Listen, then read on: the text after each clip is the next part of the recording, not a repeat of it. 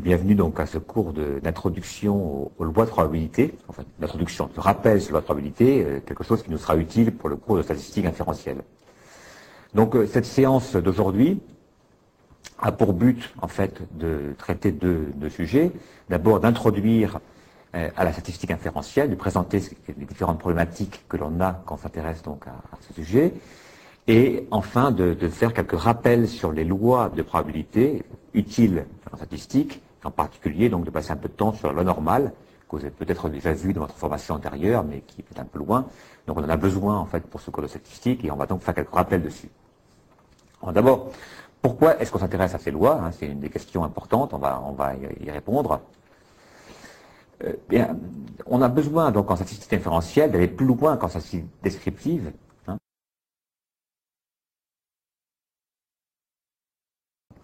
on a besoin en fait euh, de travailler sur euh, un échantillon. On a au départ une population, on l'a vu dans le cours de statistique descriptive élémentaire, euh, qui est en général trop importante, où on n'a pas accès à toute la population, mais on travaille de manière pratique sur un échantillon. Il faut en fait que ce que l'on raconte sur l'échantillon soit utile pour la population. Alors, l'échantillon, je l'ai dit, on l'utilise parce que dans la pratique, on n'a pas accès à la population complète. Donc il y a des raisons diverses et variées pour lesquelles on travaille sur un échantillon. En général, des problèmes de coût, hein, c'est-à-dire que ça coûterait trop cher d'avoir la population complète, donc on se limite pour des raisons de, budget à un échantillon. Ou alors c'est un petit peu lié des, des, problèmes de, temps. Hein, on n'a pas le temps en fait d'interroger tout le monde, et donc euh, c'est lié au coût. On va se limiter à l'échantillon. Euh, vous avez aussi des, raisons parfois euh, carrément euh, mécaniques d'impossibilité. Hein. c'est carrément impossible d'accéder à toute la population. En production, par exemple, on à toutes les pièces, c'est pas possible, elles sont parties, on les a pas toutes. Ou alors, même sur un, au niveau humain, sur un pays, il n'est pas, pas possible d'organiser parfois un, recensement exhaustif. Hein. parfois aussi, hein, vous avez une raison qui, est moins fréquente sur des questions humaines, mais par contre qui peut exister en production. certains, certains tests sont destructifs. Ce n'est pas le cas en général en étude de marché. Hein. On ne détruit pas la personne qu'on vient d'interroger pour un questionnaire. Mais par contre, en production, il arrive que certains tests détruisent la pièce. Hein. Ça arrive, par exemple, sur certains composants électroniques. La pièce est détruite, donc là, évidemment, il n'est pas question de détruire euh, toutes les pièces, et donc on préférera en fait tester uniquement en échantillon. Donc un tas, de, un tas de bonnes raisons, finalement, qui poussent à travailler sur un échantillon plutôt que travailler sur la population complète.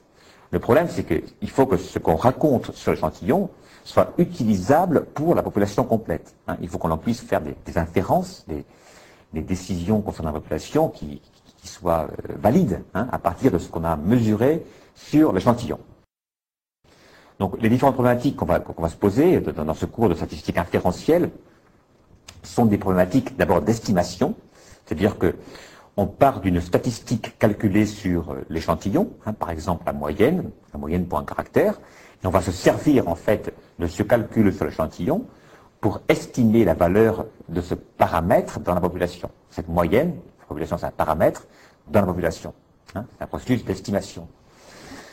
Euh, autre application qui est un peu voisine en fait, c'est des problématiques de test. Hein. Dans, un, test en fait, euh, on a une hypothèse qui est faite sur la population, sur un paramètre de la population, quand c'est un paramétrique, et le calcul d'une statistique que l'on fait sur l'échantillon va permettre en fait de prendre une décision sur l'hypothèse, donc d'accepter ou de rejeter l'hypothèse, en mesurant naturellement des risques d'erreur.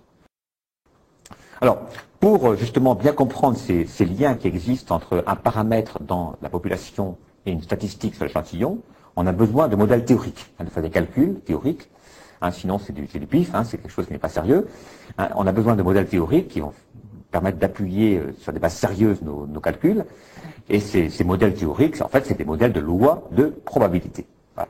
Donc l'objectif du cours euh, MQAD n'est pas de faire un cours de probas, parce que je vous l'ai dit, vous le savez, mais par contre on a un peu besoin des probas, en fait, en tant que modèle euh, pour prendre des décisions statistiques, des décisions en gestion. Alors, on va faire juste le strict minimum. Non pas que ce soit pas intéressant, hein, c'est passionnant, les probabilités, mais par contre, dans ce cours, on se limite juste à l'usage en statistique. Alors, différentes, lois existent, hein, différents modèles de lois existent. Je pense que dans votre scolarité antérieure, vous avez eu beaucoup de, ces lois, trop. Hein. Je, fais juste un petit survol pour vous faire un rappel là sur la loi binomiale, en fait, qui est une loi assez simple, en fait, euh, qu'on retrouve lorsque on a répétition d'une épreuve élémentaire. Alors élémentaire, ça veut dire qu'il y a deux résultats possibles, pardon, le succès ou l'échec. On appelle ça une épreuve de Bernoulli. Donc il y a seulement deux possibilités, soit le succès, probabilité P, soit l'échec, probabilité 1 moins P. Et lorsqu'on répète n fois cette épreuve élémentaire, eh bien, le nombre de succès obtenus au cours des n épreuves suit une loi binomiale. Hein, c'est-à-dire que vous avez euh, une formule qui vous donne la probabilité pour avoir x, un nombre de succès obtenus égal k, hein, égale une valeur k comprise entre 0 et n, égale donc cnk, p puissance k, 1 moins p puissance n moins k. Bon, cette formule-là, je pense que vous la connaissez, mais bon, elle ne sera pas forcément utile pour ce, pour ce cours. D'abord parce qu'en général, la loi binomiale, comme toutes les lois, euh, peut être approximée par une loi normale. Et puis ensuite parce que euh, n'importe comment, la formule est déjà programmée dans Excel, donc euh, il suffit de connaître la fonction Excel et du coup on a euh, la réponse automatiquement. Donc voici un exemple de l'obnomial pour lequel, cas particulier, vous avez la probabilité de succès qui vaut 0,2 et le nombre de, fois qu'on répète expérience élémentaire qui est 10. Et donc vous avez ici le tableau de distribution et donc le graphique associé. Donc vous pourrez regarder ça sur Excel, hein, vous, vous verrez, c'est pas très compliqué à faire. Deuxième loi que je pense que vous connaissez aussi en général, c'est la loi de Poisson, hein, qui a quelques caractéristiques intéressantes. C'est aussi une loi discrète, comme le binomial. Et une caractéristique intéressante, c'est que son espérance est égale à sa variance. C'est une caractéristique qu'il faut la reconnaître. Donc elle s'applique aussi dans pas mal de phénomènes. Mais là encore, dans ce cours de base de statistique, elle ne sera pas vraiment utilisée. Hein. La seule loi dont on va vraiment se servir, hein, et qu'il faut bien connaître, c'est la loi normale. La loi normale, tout le monde connaît son, l'allure caractéristique, donc la, courbe en cloche. Donc voici un petit peu ce qu'on pourrait avoir pour une distribution normale hein, sur ce graphique. Alors ce qu'il faut bien comprendre, c'est que par rapport à la loi binomiale et à la loi de Poisson, euh, la loi normale est une loi continue, une distribution continue. C'est-à-dire, pour vous faire un petit parallèle un peu, un peu explicatif par rapport à, ce qu'on a fait la semaine dernière, c'est-à-dire que pour une loi continue, vous vous souvenez, en fait, on avait fait un histogramme. Et je vous avais dit que le nombre de classes dépendait, dépendait euh, de, la taille, naturellement, de l'échantillon. Hein. et plus l'échantillon est gros, hein, et plus on prend de classes. À la limite, si l'échantillon grossit énormément, hein, un modèle théorique, en fait, ça grossit euh, jusqu'à l'infini, euh, le, nombre de classes va augmenter, vous aurez des barres de plus en plus fines, et donc cette distribution qui était au départ un histogramme va en fait devenir de plus en plus proche d'une courbe continue. C'est ce qu'on appelle en fait c'est un petit peu rapide hein, comme ce qu'on appelle en fait une fonction de densité de probabilité. Et donc, euh, vous trouvez ici, en superposé par rapport à l'histogramme, la, la, fonction de densité correspondant à la loi normale.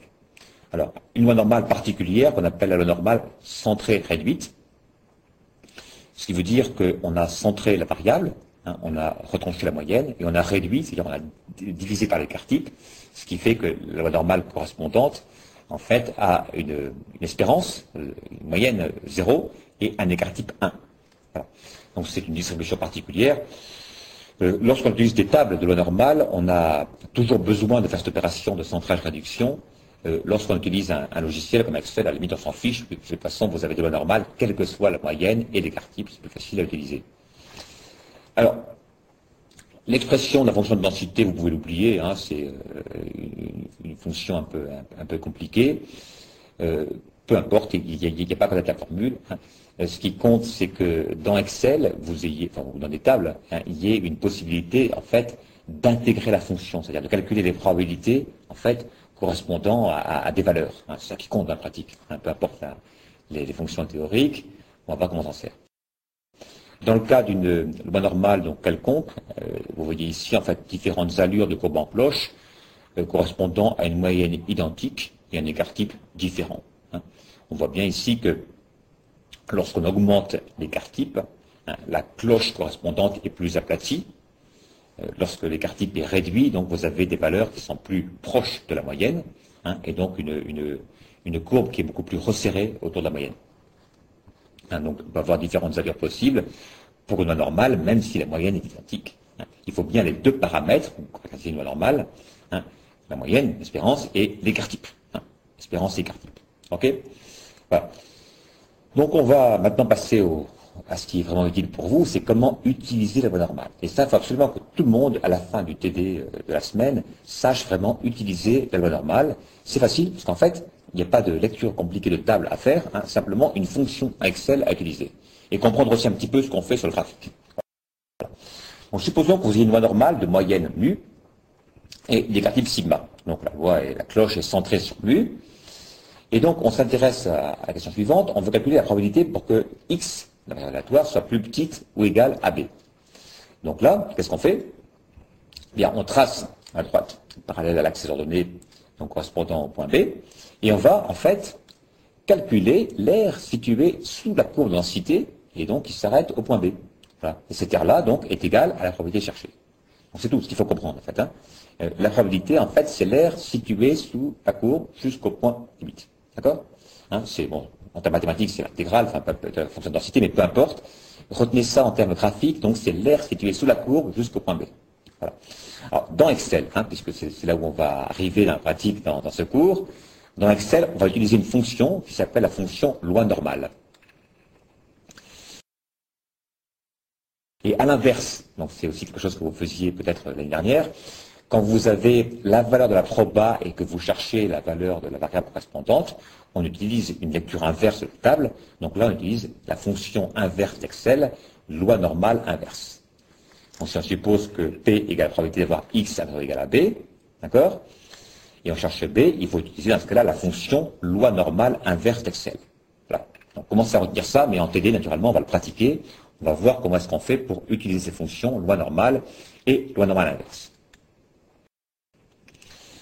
Donc, euh, application maintenant euh, plus compliquée. Supposons qu'on ait besoin de calculer la probabilité d'avoir une valeur comprise entre A et B.